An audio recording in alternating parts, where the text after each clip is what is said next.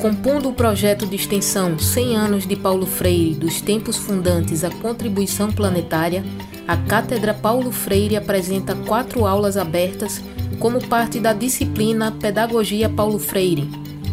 As aulas aconteceram entre os meses de junho e agosto de 2021 e fizeram parte das comemorações do centenário do patrono da educação brasileira. O conteúdo foi apresentado de maneira remota, aberto ao público e encontra-se disponível nos canais do YouTube da UFPE e da Pró-Reitoria de Extensão e Cultura. Nesta primeira parte da segunda aula, vamos ouvir a professora Claudilene Silva, da Universidade da Integração Internacional da Lusofonia Afro-Brasileira, a Unilab.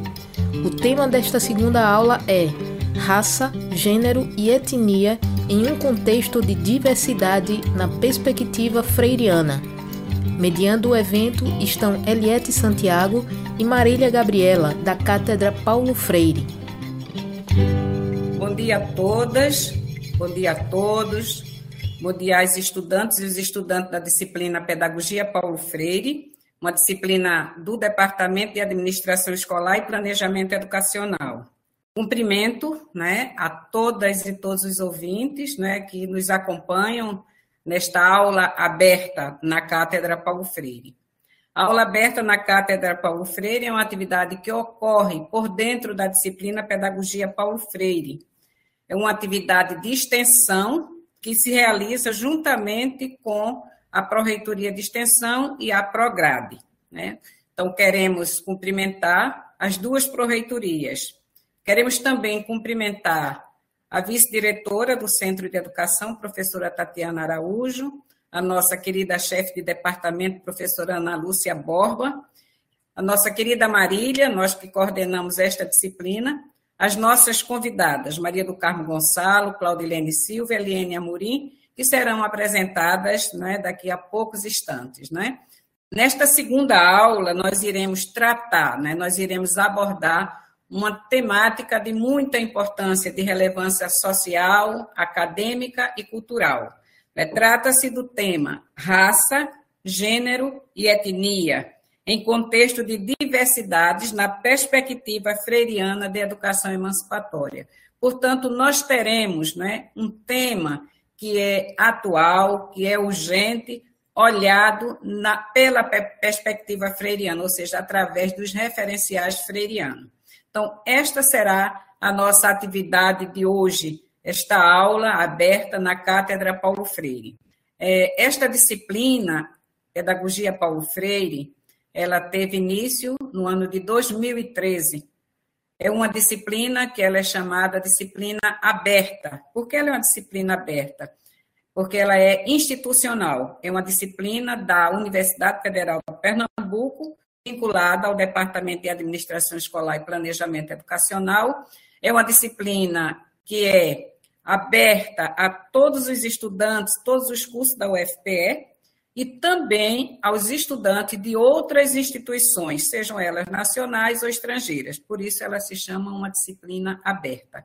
Né? E é com muito gosto que, dentro desta disciplina, a gente consegue fazer né, articuladamente ensino e extensão, né, através da disciplina, fazendo correr por dentro desta disciplina esta aula aberta que a gente consegue atingir professores da educação básica, professores do ensino superior, estudantes da educação básica, estudantes do ensino superior e profissionais de todos os campos e também dos movimentos sociais.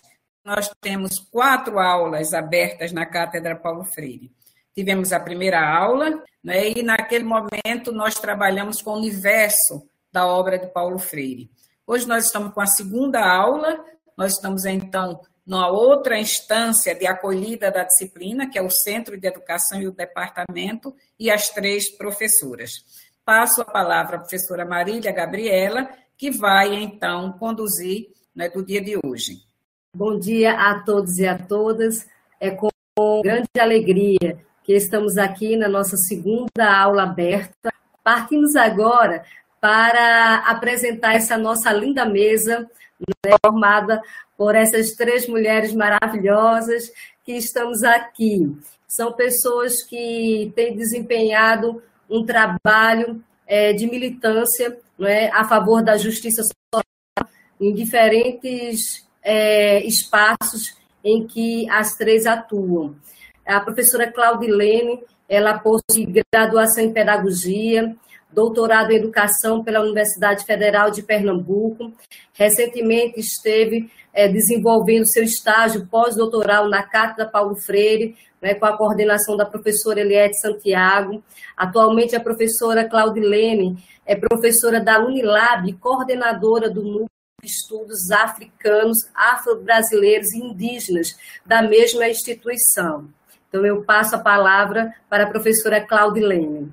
Então, muito obrigada, muito bom dia para nós. Para mim é um prazer estar aqui, uma grande alegria, né? É, apesar de, de todas as dificuldades desses tempos pandêmicos, penso que qualquer forma de troca e de encontro que tivermos com qualidade, com consistência, né? Como é, bem diz Paulo Freire, com aprofundamento, é sempre válida. Então, eu penso, eu queria iniciar essa minha fala é, me solidarizando com as famílias que perderam seus entes queridos. Nós já estamos há muito tempo, né, há mais de um ano aí vivendo esse momento difícil e é, cada vez que as mortes aumentam, a minha impressão é que a gente vai se acostumando com essa situação e eu acho que isso não é não é possível, não é possível que nos acostumemos a isso, né? Então cada vez mais é preciso que nos indignamos com isso, mesmo não esquecendo é, que também é necessário ter esperança. Né? Então, é, queria registrar essa minha solidariedade e, ao mesmo tempo, queria dizer da, me, da minha alegria em poder, nesta mesa, que é quase reviver né, aquele semestre de de 2019. Nós estávamos juntas as três também, então uma saudação especial para as minhas colegas é, Maria do Carmo e Eliane, que temos compartilhado é, aprendizagens e também é, conhecimentos referentes a essa temática e temos dialogado bastante e nos comprometido cada vez mais com as mudanças possíveis. E gostaria de agradecer à professora Marília Gabriela e à professora Eliette Santiago por mais uma vez nos proporcionar esse momento. Muito obrigada, que bom vê-los de novo e vê-las novamente. É, queria iniciar dizendo que, iniciar não, né, dar continuidade a, a, propriamente à temática a que nos propomos, né, essa mesa que trata de raça, gênero e etnia em um contexto de diversidade na perspectiva freiriana de educação emancipadora. É, eu me propus a fazer um recorte dentro dos trabalhos que faço é, a partir do pensamento de Paulo Freire, a partir do diálogo entre o pensamento de Paulo Freire e o pensamento negro em educação, um diálogo que orienta a prática pedagógica de valorização da população negra, é com que eu venho trabalhando ao longo é, desses anos. E gostaria de partir da ideia é, do conceito de situação limite proposto por Paulo Freire. Né? Pensei nessa possibilidade de entender o racismo como uma situação opressora, como uma situação limite que é imposta à população negra, a todas as populações subalternizadas, subalternizadas é, e aqui eu toco especialmente na população negra, que é a população com a qual tenho trabalhado, é, entendendo essa situação limite, como diz Freire, lá em Pedagogia do Oprimido, ele diz que essas situações se apresentam aos homens e às mulheres como se fossem determinantes históricos, esmagadoras, em face das quais não lhe cabe outra alternativa senão adaptar-se. Entretanto, uma possibilidade de modificação dessas situações é exatamente a leitura aprofundada do mundo. Então, pensar na contribuição do pensamento de Paulo Freire na, na, no âmbito e no contexto do pensamento negro em educação, para mim, é compreender como podemos realizar essa leitura de mundo a partir de nossos contextos de existência, a partir de nossas, nossas, nossas formas próprias de pensar e de estar no mundo, e realizar com profundidade essa leitura do mundo, exatamente para que tenhamos a possibilidade de decifrar esse mundo e, decifrando, poder transformá-lo, porque dessa forma será possível enxergar o inédito viável, ou seja, a outra proposta, que tem além dessa situação limite, que aqui, no caso, eu estou chamando atenção para o racismo.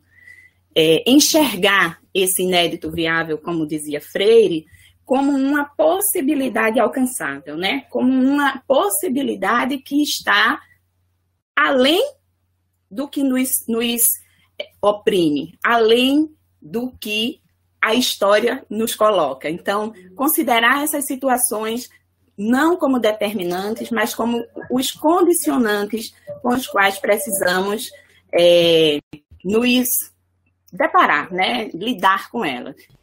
Estamos ouvindo a professora Claudilene Silva, da Universidade da Integração Internacional da Lusofonia Afro-Brasileira, a Unilab. O tema desta segunda aula é Raça, Gênero e Etnia em um contexto de diversidades na perspectiva freiriana. Esta é a primeira parte da segunda aula aberta, parte da disciplina Pedagogia Paulo Freire, que faz parte das comemorações do centenário Paulo Freire. Então, o que, é que eu estou entendendo aqui como racismo, né? O racismo é uma ideologia e é uma prática de dominação social. É um elemento estruturador das relações sociais, étnico-raciais e pedagógicas vivenciadas na sociedade brasileira. Portanto, raça é uma construção social. É dessa perspectiva que falamos um construto mental forjado nas tensas relações de dominação e poder entre brancos e negros, europeus e não europeus. São essas relações de poder que nos é, hierarquizam e subalternizam, inferior, inferiorizam as populações negras, indígenas e todos os grupos subalternizados. Né? Estou entendendo que o pensamento negro em educação é algo que aponta para as nossas possibilidades concretas, porque cotidianas, de construção de esperança, né? De esperançar, na verdade. Então, eu queria trazer para vocês aqui um provérbio africano que diz o seguinte: quando o leão aprender a escrever, as histórias de caçadas não mais serão contadas somente pelo caçador. Então, com, essa, com esse provérbio, eu queria chamar a atenção para a possibilidade de que o diálogo que eu percebo entre o pensamento Paulo Freire e o pensamento negro e educação é a possibilidade que eu enxergo, né, que eu, pode ser que tenha outras, que eu enxergo, de é, dar concretude a esses referenciais africanos, afro-brasileiros, né, do nosso cotidiano da população negra no Brasil, a partir de outras perspectivas para a construção de uma educação que seja emancipadora para esta população. Queria deixar marcado que quando falo aqui do racismo ou das relações racistas, ou quando enfoco a população negra, o faço porque é com essa população que trabalho. Mas isso não desconsidera nenhuma outra população subalternizada e é, penso que sempre que isso se dá, se dá na interrelação, na interseção, como, é, como bem é, coloca né,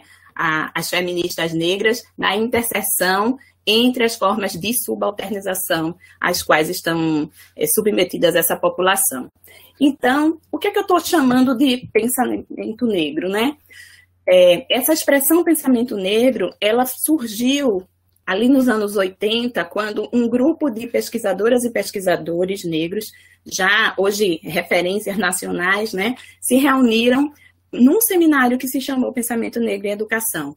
Naquele momento, a ideia era, era é, teorizar, produzir o, as práticas que estavam sendo vivenciadas. Então, na minha pesquisa, lá em, no, entre 2016 e 2019, eu fui buscar essa ideia, esse conceito de pensamento negro, e de forma um pouco mais ampliada, gosto de olhar para o conjunto de ideias e práticas educativas, evidentemente, que foram sendo construídas a partir das experiências vivenciadas por professoras negras, por ativistas e organizações do movimento negro brasileiro, com a intenção de prover uma educação de efetiva qualidade para a população negra. Então, é a isso que estamos chamando de pensamento negro, né? Quando eu olho para essa trajetória de luta e organização por uma educação antirracista, pensando especificamente a, a experiência do movimento negro, eu entendo que esse pensamento negro, na sua relação com a escolarização,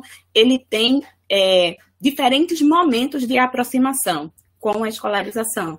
Eu penso, percebo três momentos diferenciados nessa aproximação, que é, no primeiro momento, uma aproximação que enxerga a escolarização como portal, no segundo momento, uma aproximação que enxerga a escolarização como espelho, e no terceiro momento, uma escolarização como enraizamento.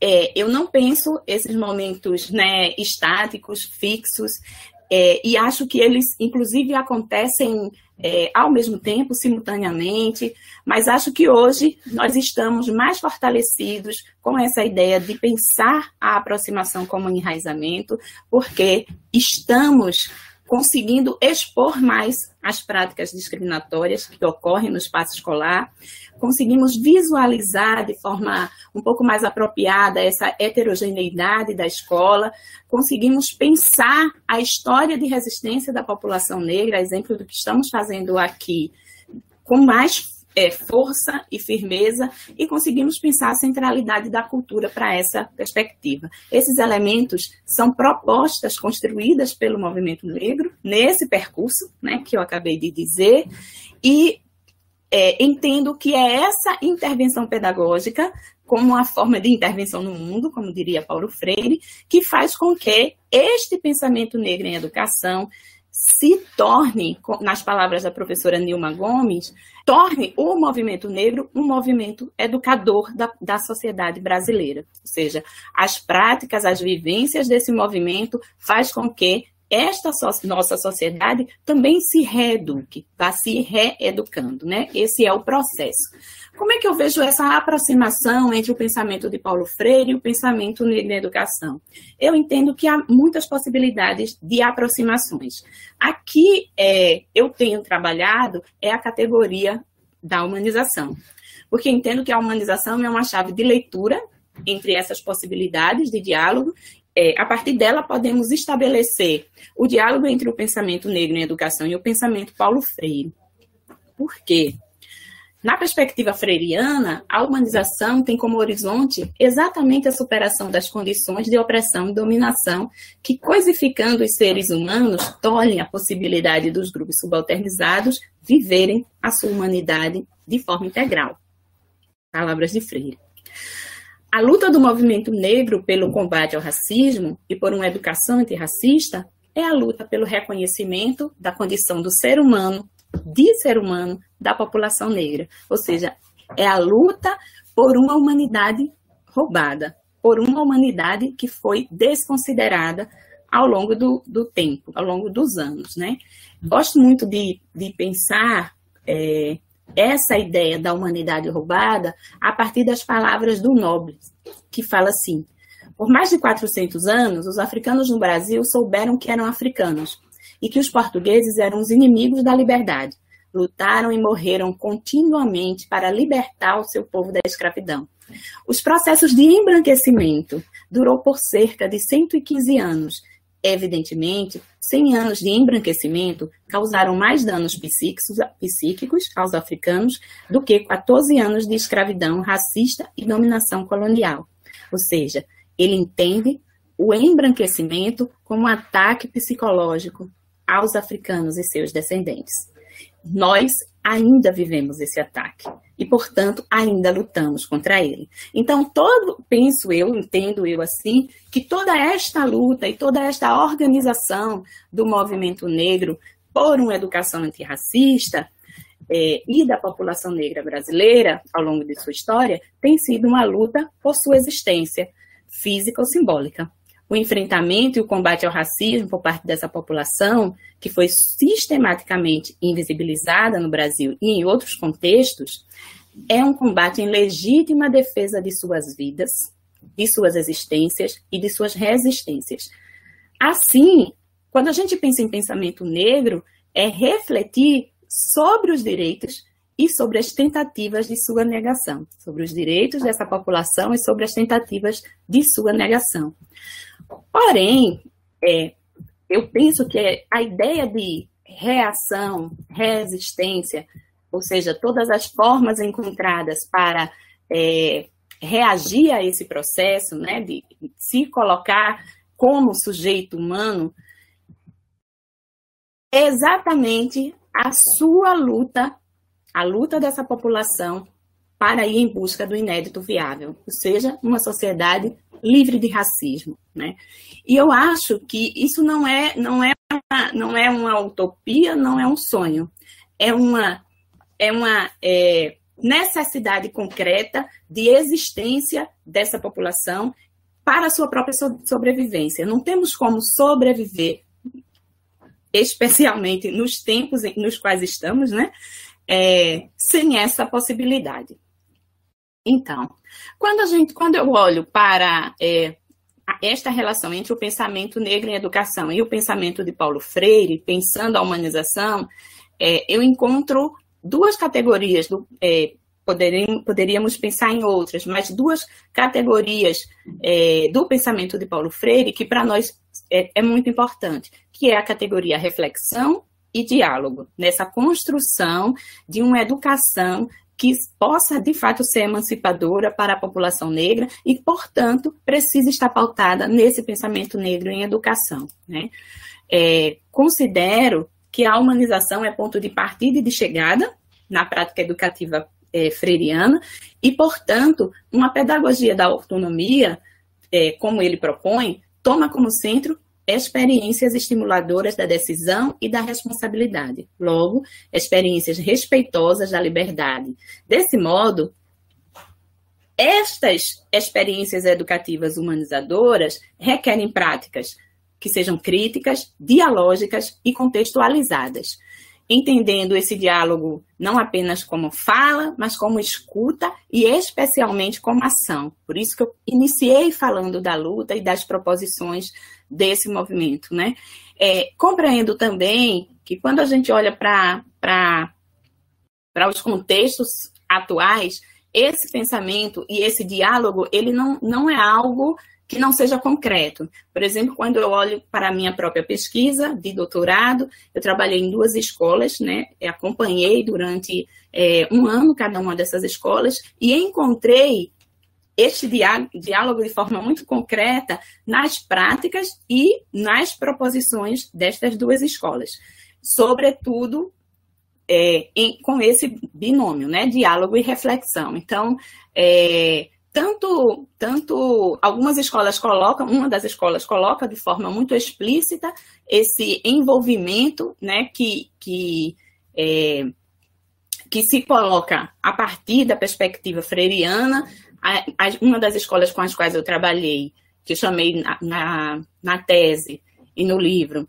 de Escola Baobá, é uma instituição que tem como premissa levar em consideração a realidade do bairro e do educando. E eles colocam em seu projeto pedagógico explicitamente que estão é, se referenciando no pensamento de Paulo Freire, na educação como prática da liberdade, e no pensamento é, político-pedagógico proposto pela população negra, que no caso do PPC da escola, eles referenciam o, é, o proposto pela Glória Billy Landen, Landen é, que é pensar, pensar o ensino de forma culturalmente relevante. Então, essa, essa proposição está colocada nas práticas, né? Assim, tem, poderia passar amanhã aqui falando sobre isso, mas não é essa a nossa finalidade, está colocada nas práticas da escola. Evidentemente que não é uma questão fácil, mas é uma possibilidade concreta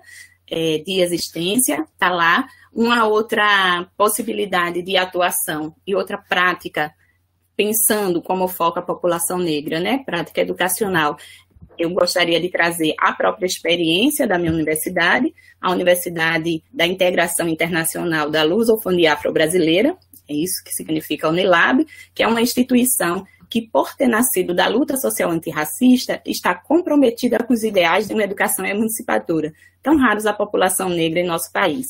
Então, todo o currículo da universidade e esta universidade está sediada no Ceará, mas tem um campus na Bahia, que é onde eu atuo, e no, no curso de pedagogia, por exemplo, né, outros cursos também têm essa perspectiva. Posso falar do curso de pedagogia porque fui coordenadora desse curso no, durante o seu processo de implementação. Então, o conjunto de reflexões que fizemos para a constituição daquele, daquele é, é, PPP, do PPP do curso, é foi todo pautado na ideia de descolonização do conhecimento e do saber. Então, as propostas, os componentes, as atividades que lá estão propostas têm essa perspectiva. Para finalizar, eu queria trazer é, essa citação que a gente, eu gosto muito, né, de, de, de pensar a partir dela, que está no livro Educação e Mudança, com Freire Shaw, e que diz o seguinte: os que nadam contra a corrente são os primeiros a ser punidos pela corrente e não podem esperar ganhar de presente fins de semanas em praias, praias tropicais. Trago essa, essa imagem a partir do pensamento de Paulo Freire apenas para ilustrar que as, que as dificuldades elas existem, né? não, é um, não é um campo fácil de estas práticas, é, não é, não, nós não vamos ser os primeiros a, a ser premiados, com certeza seremos os primeiros a ser punidos. Entretanto, o que aparentemente pode ser punição, porque tudo de fato é muito difícil, também pode ser alegria. Digo que pode ser alegria porque entendo que em sociedades racializadas como a nossa, que desumanizam e subalternizam populações não brancas, estruturando desigualdades raciais, combater o racismo é em si uma prática subversiva. Nós somos subversivos. E ser subversivos nessa realidade é estar exposto a todas as formas de punição. Entretanto, as alegrias das construções, inclusive pedagógicas, dos encontros e possibilidades que fazemos com nossos estudantes, seja na escola básica, seja na universidade, elas também são muito, são muito fortalecedoras e nos animam e nos ajudam a vislumbrar o inédito viável. Né? Por isso, eu gostaria de terminar falando da esperança, falando em esperança, eu diria, né? Para Paulo Freire, a esperança é uma necessidade ontológica e, como tal, ela precisa da prática para tornar-se concretude histórica. Essa prática, no contexto da população negra, é a luta contra o racismo. Portanto, esperança não é um ato, não é o ato de esperar para ele. Trata-se da ação de levantar e ir atrás, construir e, de preferência, construir coletivamente. É nessa perspectiva que compreendo a atuação dos movimentos negros no Brasil, mas também no mundo, nos países, nos, em outros países e em diversos campos de forma geral. Na educação, de forma particular, nós esperançamos. Eles esperançaram, nós seguimos esperançamos, esperançando. Temos conjugado o verbo esperançar há mais de 500 anos. Esperançamos entre muitas outras coisas, uma educação dialógica, reflexiva e inconclusa, que nos faça capaz de aprender a ler o mundo para poder pronunciá-lo e, por meio da sua pronúncia, transformá-lo, como diz Freire. Uma educação, portanto, que reconhece que seres humanos que somos, possuímos diferentes formas de ler, compreender e pronunciar o mundo, mas, sobretudo, reconhece que nossas diferenças não podem ser tomadas de forma hierarquizadas. Finalizo com um trecho da poesia de Paulina Chiziane, escritora moçambicana, uma poesia que se chama Afirma-te, que diz assim: Quantas vezes não vacilamos por causa das falas do mundo? Quando sentires medo, respira fundo e recobra coragem. Desce para dentro de ti e procura as razões da tua luta. Deixa a liberdade guiar o teu espírito até o coração do infinito. Muito obrigada. Gratidão, professora Claudilene. Ouvimos a professora Claudilene Silva, da Unilab. Ela falou sobre as iniciativas do movimento negro na busca de uma educação inclusiva e libertadora. No próximo bloco, vamos ouvir a professora Maria do Carmo Santos, que vai falar sobre educação, gênero e sexualidade. A professora Maria do Carmo Gonçalo Santos, graduada em Pedagogia, é mestre e doutora em Educação né, pela Universidade Federal de Pernambuco, professora também da mesma instituição do Centro Acadêmico do Agreste e tem desenvolvido trabalhos na formação de professores né, com abordagem na questão de gênero. Bom dia a todas, todos e todes, né? Dizer da alegria de participar né, dessa mesa de diálogo raça, gênero e etnia em um contexto de diversidade na perspectiva freiriana da educação emancipatória. Né? Agradecer esse convite, sobretudo por mais uma edição de trabalho desse trio, né? que intersecciona as dimensões de trabalho, da formação né? e do compromisso com as diferenças. Né? intersecciona também e, sobretudo, a dimensão do afeto, né? que nos mobiliza.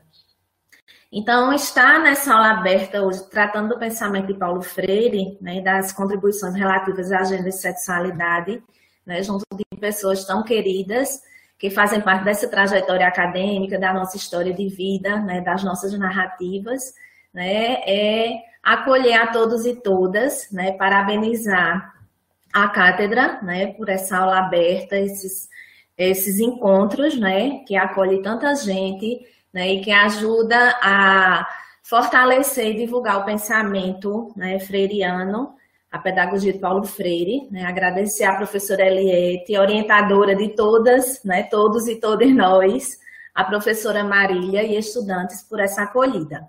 Então, eu anuncio minha fala a partir de três eixos, né, desse contexto pandêmico, de distanciamento físico e das situa situações limite, né, que a professora Claudilene falou.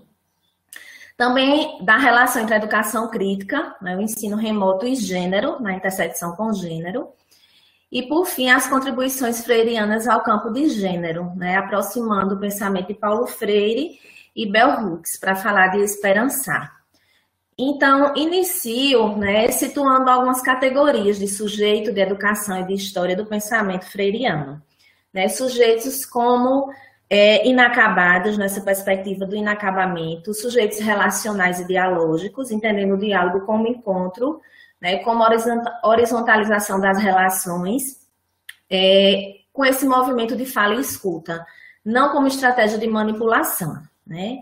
A educação, na perspectiva da educação permanente, né, emancipatória, no sentido não só individual, mas no sentido da coletividade, né, do engajamento coletivo, e a história, né, não numa perspectiva fatalista nem linear, mas a história numa perspectiva de gerúndio mesmo, de estar sendo, né, de estar acontecendo.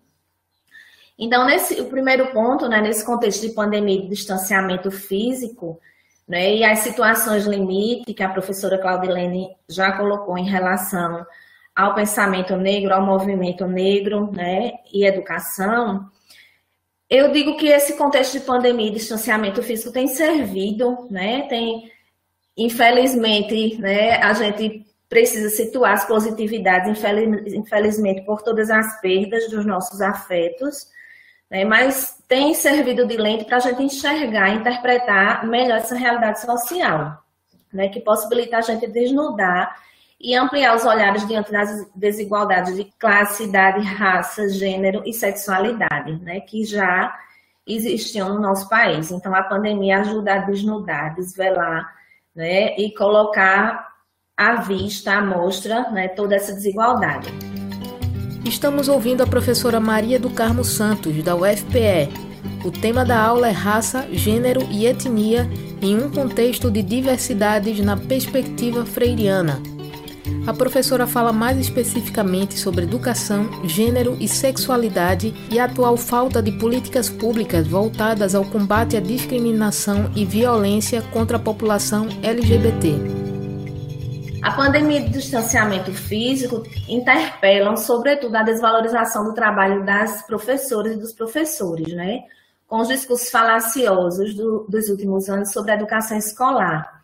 E sobre a desvalorização também das práticas pedagógicas docentes, né? Que é como ameaça aos valores, crença e estrutura, com toda essa discussão da cruzada moral antigênero, né? E essa implementação de uma ideia de educação domiciliar.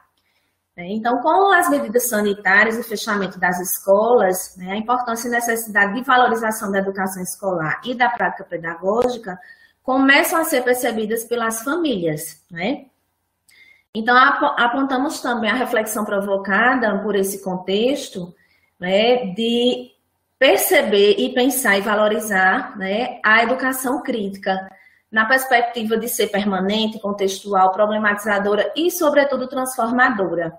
Né? Então, a educação crítica, nesse contexto pandêmico e de distanciamento físico, ajuda a gente a entender, né, perceber e lutar por políticas públicas, pelo fortalecimento do SUS, da ciência, né, da educação. Então, a necessidade de compreendermos a condição das desigualdades, sobretudo. Né? Então, a gente, a partir dessas perspectivas interseccionais de raça, classe, classe, gênero e sexualidade e etnia, né? entendendo é, interseccionalidade é, como essa categoria de estudo, de trabalho, enquanto metodologia também de enfrentamento das desigualdades, né, pensada pelo, pelas mulheres negras né, da década de 70, é, que denunciam essa estrutura, estrutura de poder, né, essas estruturas de poder de dominação e de opressão, né, que abarcam as várias diferenças. Né, entender também essa articulação das diferenças, né, respeitando as especificidades, as demandas. Então, nessa perspectiva interseccional, né, é importante falar desse aumento da violência doméstica e familiar, né, tendo em vista a intensificação da aproximação entre vítimas e agressores, né, por conta do isolamento físico e da dificuldade de denunciar essas agressões, né. No Brasil, né, é, temos um registro de 105 mil denúncias de violência né, contra mulheres em 2020, né, registradas pelo DISC 180 e DISC 100. É importante falar também das situações de subnotificação né, e do retrocesso de políticas né, públicas, inclusive né, de registro desses dados, né, por conta desse ministério que aí está. Em relação à LGBTI-fobia, estou né, usando a definição da Conferência né, Nacional LGBTI, né? Embora o Brasil seja o país que mais mata pessoas LGBTI, não temos dados oficiais. Né? Embora o Brasil seja esse país que está no ranking né, da violência contra essa população. Em 2020, foram 236 mortes registradas pelo Grupo Gay da Bahia. Né? E no primeiro semestre de 2021, segundo o boletim da ANTRA, são 89 pessoas mortas, né? Associação Nacional de Travestis e Transsexuais, né? 80, 80 assassinatos né? e 9 suicídios, além das situações de subnotificação. Né? Inclusive, é importante ressaltar que não temos dados oficiais né, sobre a violência LGBTI. E aí também é importante a gente perceber, né, entender é, o contexto atual de apagamento das pessoas LGBTI do censo. Né? O censo não contempla até então questões sobre essa população. Isso implica em quê? Na ausência de políticas públicas, né? e na perpetuação de uma cultura LGBTI fóbica, né, já que os agressores geralmente não são punidos. No contexto de pandemia, né, essas populações sofrem com a intensificação do isolamento, né, uma vez que já é uma população excluída, considerada abjeta. É, a dificuldade também de inserção no espaço profissional, né, que leva as pessoas a trabalhar na rua, nas ruas, e estarem mais expostas né, à vulnerabilidade social, à violência e o risco de contrair Covid. Né? É, segundo o dossiê Assassinatos e Violência contra Travestis e Transsexuais Brasileiras em 2020, né, realizado pela ANTRA, não são dados governamentais, né, essa violência ela é de forma interseccional, né? Dentre os casos analisados em 2020, né, a identidade há uma intersecção entre identidade racial, né, é, classe, né, 78% né, desses assassinatos de travestis, mulheres trans, eram de mulheres negras, né, como é, a professora Cláudia Lênis já citou anteriormente, a situação de violência, né? Essa realidade ainda pode ser piorada quando a gente pensa na necropolítica do governo federal, né? Que esse poder do Estado, né, de deixar viver, né, ou deixar morrer através das políticas públicas, de ter esse poder de definir, né, quem tem o direito à vida e quem não tem, né, como Judith Butler já coloca em quadros de guerra. E além, de, além do mais, né, além da ausência de políticas públicas, né, promove, o próprio desgoverno promove a LGBTfobia. Né? Então é importante situar é, algumas iniciativas e esforços estatais que tínhamos anteriormente, né, no governo Fernando Henrique Cardoso, por exemplo, que criou o Conselho Nacional de Combate à Discriminação, o presidente Lula, que criou o Ministério dos Direitos Humanos, o programa Brasil Sem Homofobia, a Conferência Nacional LGBT, o Plano Nacional LGBT, no governo Dilma, foi criado o um módulo LGBT no Disque 100, o, o, primeiro relatório oficial sobre violência homofóbica no Brasil em 2012, a Conferência Nacional de Políticas Públicas e Direitos Humanos, né? e a ampliação do processo transexualizador, além da conquista do direito ao nome social, né? conferido na terceira conferência LGBTI. E no governo Bolsonaro, né, as pautas LGBTI retrocedem ainda mais, retirando das diretrizes de direitos humanos as minorias sexuais, é, que servem como base orienta orientativa do recém-criado Ministério da Mulher, da Família e dos Direitos Humanos. Propôs veto ao termo gênero e afins em resoluções né, da ONU e reafirmou o entendimento de vida desde a concepção, reinserindo a discussão sobre aborto. Então, nesse cenário de desesperança, né, que nos remete ao, ao que Freire diz em relação às situações limite, podemos pensar no enfrentamento e no, no exercício da esperança. De que forma? Né? Quando Freire diz, não são as situações limite em si, né, geradoras de um clima de desesperança, mas a percepção né, que nós, né, homens, mulheres, sujeitos humanos, temos delas num, num, dado momento histórico como um freio a eles, né? como algo que eles não podem ultrapassar. Então, no momento em que a percepção crítica se instaura, na mesma ação se desenvolve um clima de esperança e confiança. Então, podemos dizer que essa percepção crítica tem, a possibilidade, tem possibilitado né, movimentos de resistências das mulheres, das pessoas LGBTQI, mais, né, a exemplo disso, a gente vê como os movimentos estão indo para a rua, né, em favor do impeachment. Os, os no, as nossas presenças, né, as nossas discussões de resistência nos nossos encontros né, de educação permanente, de formação de professores. Né? E aí é importante perceber que não só essa percepção, né, da, não só a percepção crítica resolve tudo né? mas que as mudanças implementadas por todos e todas nós passam por essa percepção. E aí eu falo do segundo ponto, da relação entre a educação crítica e ensino remoto e gênero, né? no sentido de que a educação crítica ajuda a desvendar as armadilhas ideológicas né? tratadas por Freire em professora Cintia Não, né? quando ele situava o tratamento que é utilizado para adocicar a consciência das professoras. Então, eu situo nesse contexto pandêmico de isolamento social, né, a condição de romantização do trabalho da mulher professora, né, nesse sentido das armadilhas ideológicas. Então, as cenas que geralmente vemos né, na mídia de mulheres professoras andando quilômetros a pé para levar tarefas escolares, né, sobretudo em escolas do campo, professoras com tripla jornada de trabalho, né, é, lidando com as tecnologias da informação e comunicação, subindo morros para conseguir sinal de Wi-Fi, né, levam a gente a refletir sobre o, a raiz desses problemas, né, que já existiam, a questão da desvalorização do trabalho, sobretudo das mulheres professoras. Então, quando falamos na intensificação e precarização, situamos a intensificação do trabalho docente enquanto essa sobrecarga laboral né, que provoca adoecimento mental, comprometimento físico, né, e síndrome, muitas vezes síndrome de burnout. articulada à intensificação, a precarização desses novos arranjos do mercado global e competitivo, né, com o capitalismo do século XXI.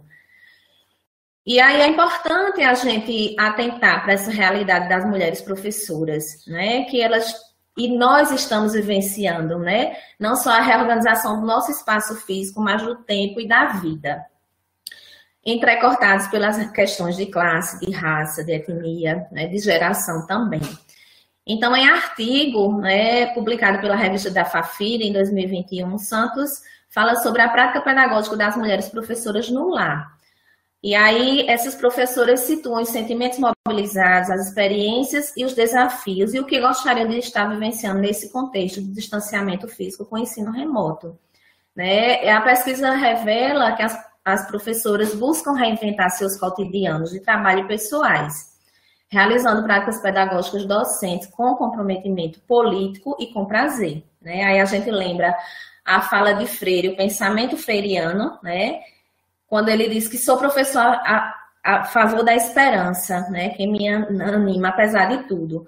Sou professor contra o desengano, que me consome e mobiliza. Sou profe professor a favor da boniteza da minha prática, boniteza que dela some, se não cuido do saber que devo ensinar se não brigo por este saber.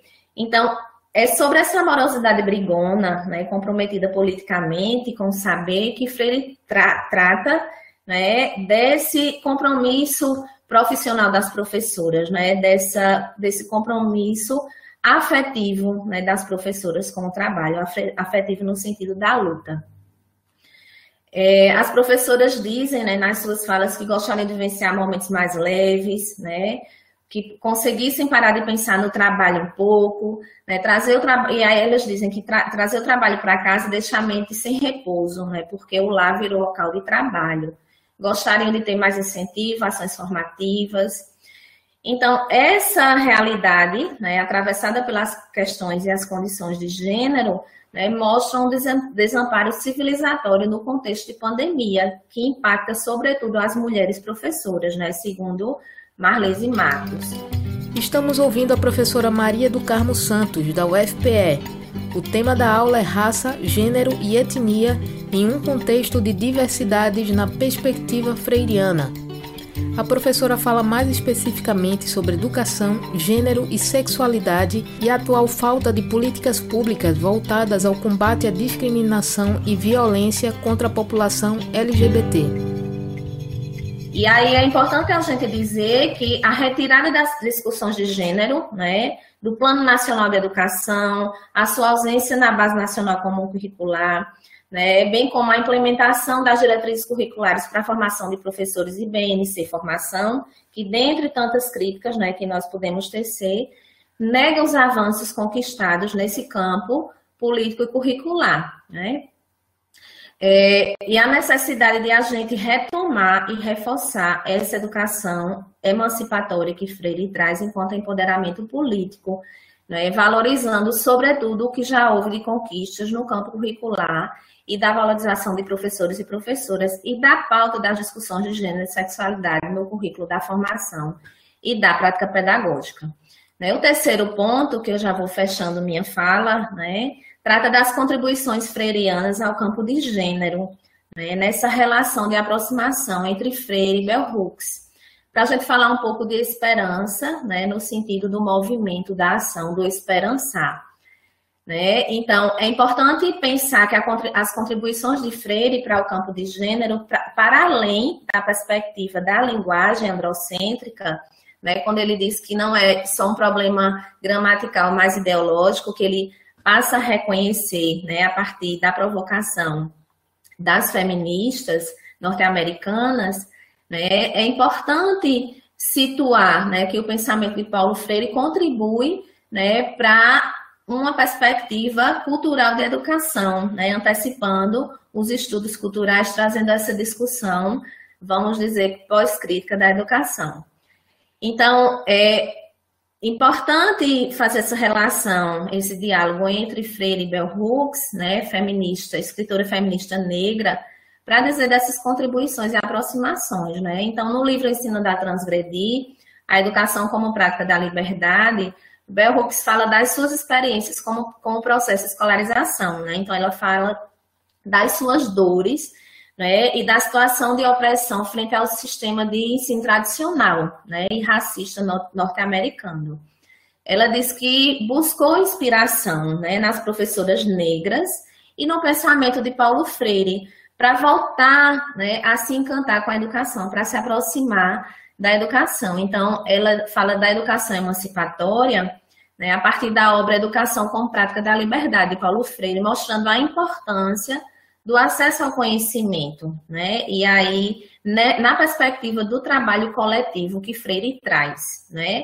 Não do empoderamento enquanto empowerment, né, dos norte-americanos, mas empoderamento coletivo, né? Então, ela ressalta que essa contribuição é fundamental para a educação feminista, porque não adianta a libertação individual de mulheres, é necessário que todos sejamos livres. E aí a autora chama de pedagogia engajada, né? E é preciso, ela diz que é preciso que a educadora esteja feliz para poder ajudar o outro, a outra nesse processo de emancipação, né? Quando ela fala dessa energia impulsionadora né, de resgatar essa dimensão da sexualidade nossa, né? Que Débora Britzman fala da, da sexualidade enquanto energia emancipadora, energia que nos mobiliza. Então, através da curiosidade da busca pelo conhecimento contextual situado, né, Freire nos ensina aí a raiz da nossa dor, a procura da nossa libertação. Né? Em Pedagogia da Esperança, ele diz que para educar a esperança é necessário descobrir a trama da dor, fazer a arqueologia dessa dor, né, para poder a gente se engajar na luta política. Para Freire, a educação é necessária né, para essa libertação, mas ela sozinha não opera a transformação. E aí, Bell Hooks, em diálogo com Freire, situa a educação como lugar de cura dessa dor, né, como enfrentamento. E ela diz que intrinsecamente não é curativa a educação, necessita que a direcionemos para esse fim.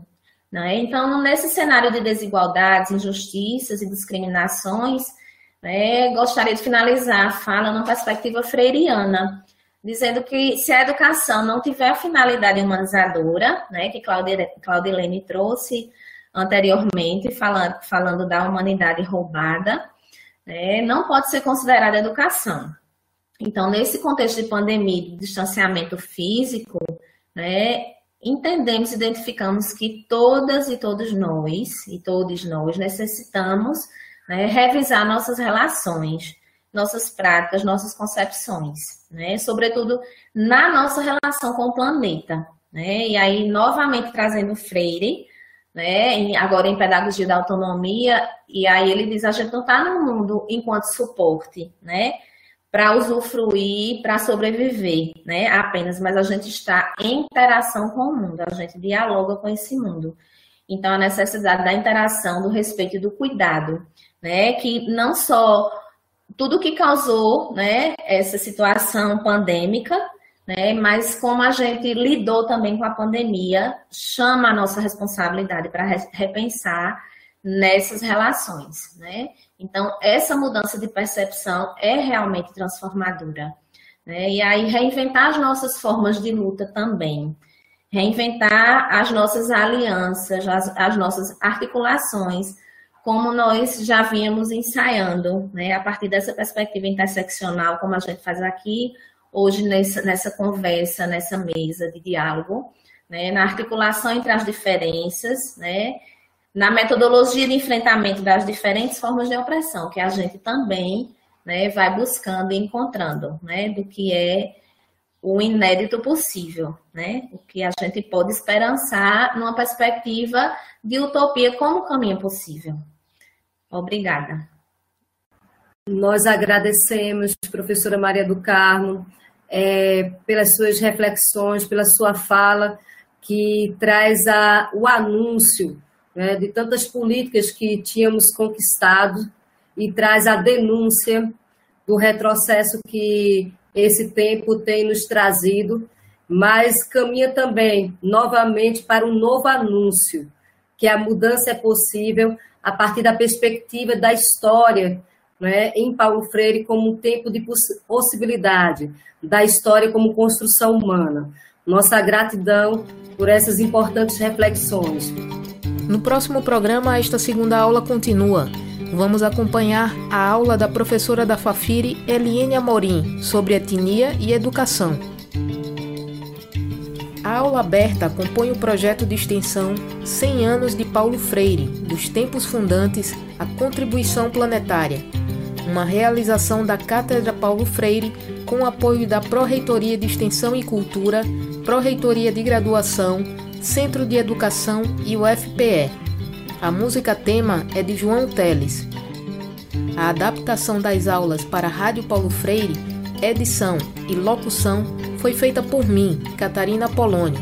Até a próxima aula.